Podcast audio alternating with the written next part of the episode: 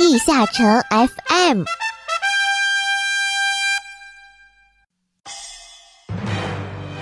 Hello，各位勇士，大家好，这里是地下城 FM 第四十七期，我是主播雨涵。小伙伴们，一转眼又到了十一月啦，各位的钱包是否有望着双十一瑟瑟发抖呢？今天给各位小伙伴们带来有关于十一月一日 DNF 国服更新内容的介绍。此外，在阿拉德故事部环节中，将会给各位小伙伴们扯一扯有关于能源专家的 CP 配对哦。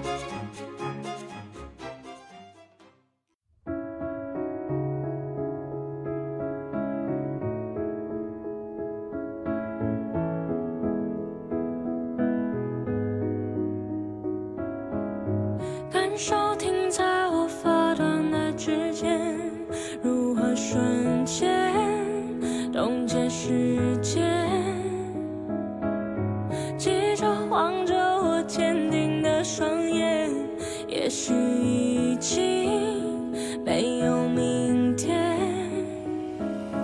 面对浩瀚的星海我们微小得像尘埃漂浮在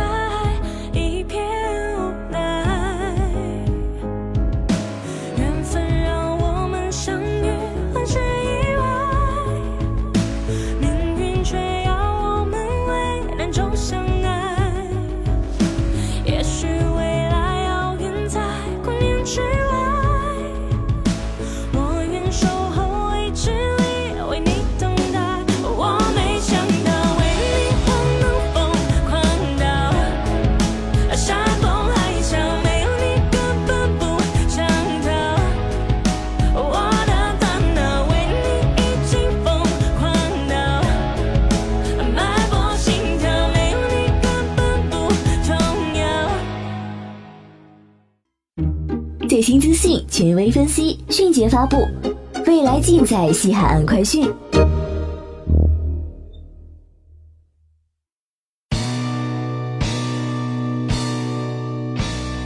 上一期奔跑已经离我们远去，在这短暂的奔跑空当中，是不是又有小伙伴们想念起奔跑这种简单粗暴的领取奖励的方式了呢？没关系，新的一期奔跑又回来了。本期奔跑的主题，想必这里不用说，大家也能明白，当然是和卢克有关的相关物品啦。本次奔跑的周奖励呢，依旧分为三个板块。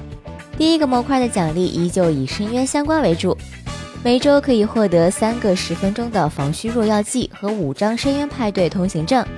第二个模块的奖励则是充分点题，每周可以获得三个魔岩石、一个安图恩团队模式门票和一个卢克团队模式门票。至于第三个模块，则是每周三个复活币和三张魔界裂缝通行证。本次的奔跑一共只有十周，结束时间是到一月十号。等奔跑结束的时候，很快就要有新的惊喜啦！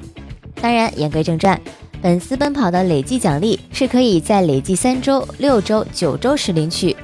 累计三周可以领取七天王者契约，一个周年庆送的八十五级史诗防具永久变更。五张时空派对通行证，累计六周可以领取二百个光之根源，两个安图恩灵魂碎片以及十张时空派对通行证，而累计九周则是可以领取三百个光之根源，三个安图恩的灵魂碎片以及一件第十一期稀有装扮，也就是现在这期，颜色是白色。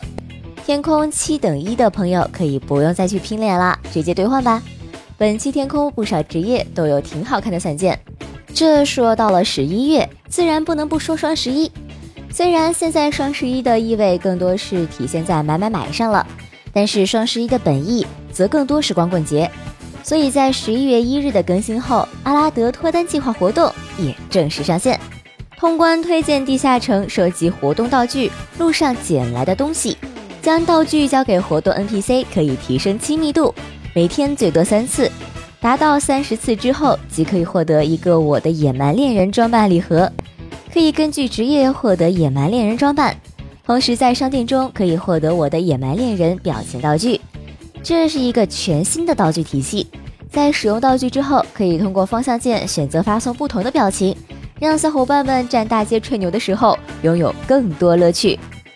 此外，最近的各色装备都送个不停，当然更多人会将这些装备用作于一些不怎么玩的小号身上，相关的附魔就成了一个问题。花个小几百万搞一搞呢，又感觉没有这个必要，毕竟只刷刷深渊、打打白图，也不会去打团。不搞呢，很多小伙伴们又有些轻微的强迫症。那么福音就来啦！本次的罐子活动的奖励就是相关的刮刮乐级附魔，包含物攻、魔攻、力量、体力、智力、精神、暴击这几类，正好可以搭配现在的国庆活动赠送的八十五级史诗装备使用。不过这里要特别提醒的是，截止十月二十九日，在西海岸服务器中，这个活动罐子商店的位置依旧还在土罐的边上。位于王者峡谷和埃尔文防线的中间，小伙伴们可以通过塞利亚旅馆六侧的传送门传送到埃尔文防线或者王者峡谷前往。王者峡谷可能更近一点哦。另外，本次的光棍节依旧有商城小礼包出售，售价为一千一百一十一点券，只能通过点券购买。打开后可以获得一个百分之十一几率的加十一装备强化券。一个可以开出随机一到十一个凯莉的强化器，和百分之十一加十一装备强化券的孤胆英雄礼袋，以及可以开出十一个加十一武器 buff 药剂和一个强化秘钥的特别的一一一一一礼盒。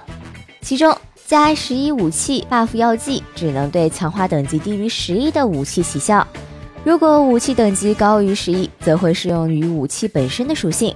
依旧是一个给一些相对弱一些的百分比职业小号刷深渊的神器。好了，那本期的西海岸快讯到这里就结束了。在这里要祝各位勇士们早日脱单，找到真爱哦。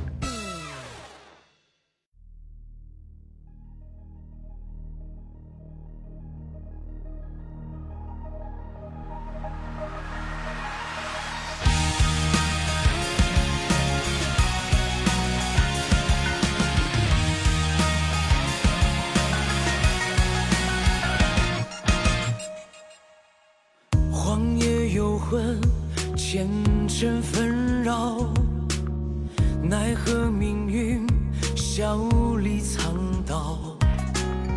与恶同道，半生煎熬，执念成狂，心魔难逃。忘却爱恨，斩断煎熬，做个怪物，笑着咆哮。如果背弃信仰丢掉，不如放肆冲破云霄。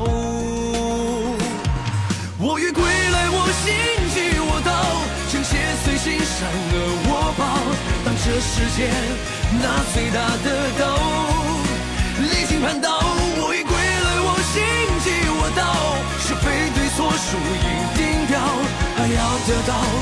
到。恨彻底毁掉，一生骄傲。心动喜会与月同向，早已看破人间虚妄。天的地狱都已前往，当我阵亡绝不退让。不畏三千里山河长，不惧万重山来阻挡。一山只杀血染天光，我的世界强者为王。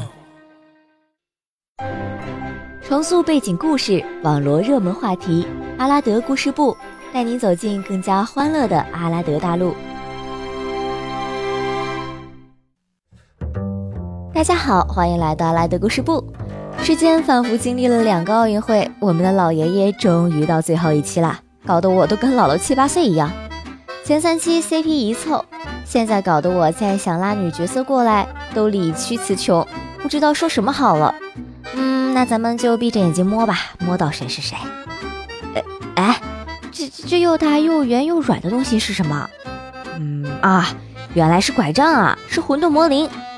上次过完七夕，怎么还拄着拐杖呢？康复训练还没做完吗？要说把混沌魔灵和老爷爷凑一对也是很般配的。想想职业设定中，这两个都是比较特别的，一个敢于突破保守，一个明明是守护者却和恶魔打交道，比较叛逆呢。最主要的还不是这点，很久以前混沌魔灵被策划打断了腿，后来送人家一副拐杖做赔偿。再后来，直接打成全身不遂。这也是为什么我们摸到魔灵的拐杖，他也不揍我的原因，因为他根本就站不起来呀。看我们能源专家老爷爷还那么灵活，那么敬老院一把手的轮椅不就能拿出来给我魔灵用了吗？这不就幸福的一对就凑出来了吗？哎呀，策划真是太有才了！几年前呢就算好要给能源专家凑 CP 喽。这又长又滑，坚韧而富有弹性，水嫩又不失温度的东西是什么？人腿吗？啊，原来是一把十字架呀！看这武器主人胸部这么大，看样子咱们是碰到奶爸了。要说奶爸奶妈和老爷爷们的故事，我觉得是理屈词穷的平方了。唯一能强行给他们凑话题的，估计就只有奶爸绚丽的 KTV 特效和奶妈销魂的抽烟了。大家都是社会人，常年酒吧迪厅混，撩起裙子看纹身。呃，我靠，奶爸，你你这怎么纹了这么多正字啊？天界小姐姐庭院不管怎么说，前几个硬凑都凑到一起了，这最后一个肯定是娘炮啦。说起来，这娘炮还是要从一个故事说起。那还是枪剑刚出来时候的事。满级后没什么事干，装备也没怎么成型，时装也没买，就一把自制史诗。反正也无聊，就想着随便刷刷深渊什么的。刷了一阵子，感觉累了，就站大街上站一会儿。没想到突然跳出来一个聊天窗口，我一看是个女大枪。她说盯着我十几分钟了，从我虚弱到恢复，然后一直到现在。问我是不是有什么任务太难了刷不过去？嗯，其实我虚弱是我没虚弱药，打完了深渊就退出罢了。不过难得有人搭话，我就扮个弱，就跟他说时间广场图太难刷了，我一个人深渊刷不过去。他突然来了兴致说：“嗯，一个人吗？和我一起组队吧，我会保护你的。”当时的我被这句话震惊到了，没想到单机游戏居然还有人有这样的心态。我单机都打了四年多了。那天就忍不住跟他组队了，在载入界面他就说：“我今天刚爆个特效装备，你先别打，我看看效果怎么样。”到了时间广场，噩梦一开局，我就乖乖杵在那儿，然后那群小怪在他上 buff 的时候把他戳死了。过了十几秒，他也不说话，也不下来，我就用自制史诗的特效一图一图刷过去了。boss 刚死，他就退出了队伍。从那以后，我再也没有见到过他。从这能源专家的背景中啊，我们可以看出来，我们什么都看不出来。这背景故事讲了都跟没讲差不多，只能从一些描述随便判断点性格，什么脸皮厚啦、脸皮厚啦，还有脸皮厚。看了这么多故事背景，所以还真找不到什么比较合适特点的职业来凑。估计比能源专家脸皮还厚的，嗯，就只有神枪手的屁股啦。这期 CP 一凑完，咱们终于又讲完一个职业。不知道各位还想听谁的故事，或者是什么其他类型的故事呢？希望大家能在评论区多多留言，这样的话就可以决定下次我选材的时候是站着玩左右手剪刀石头布，还是躺着玩啦。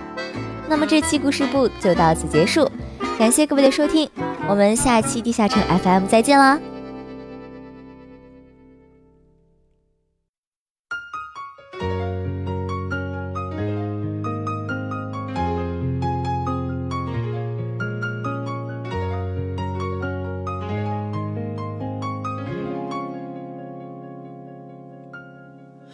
说好带你流浪，而我却半路返航，坠落自责的海洋。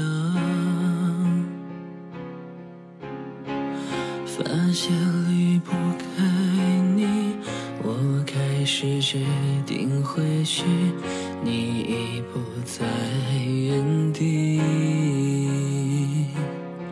我可以接受你的所有所有小脾气，我可以带你去吃很多很多好东西，我可以偶尔给你带来带来小甜蜜，就像前几年那样，每天都会给你制造很多惊喜。你的心伤我能治愈，我的快乐也只有你能。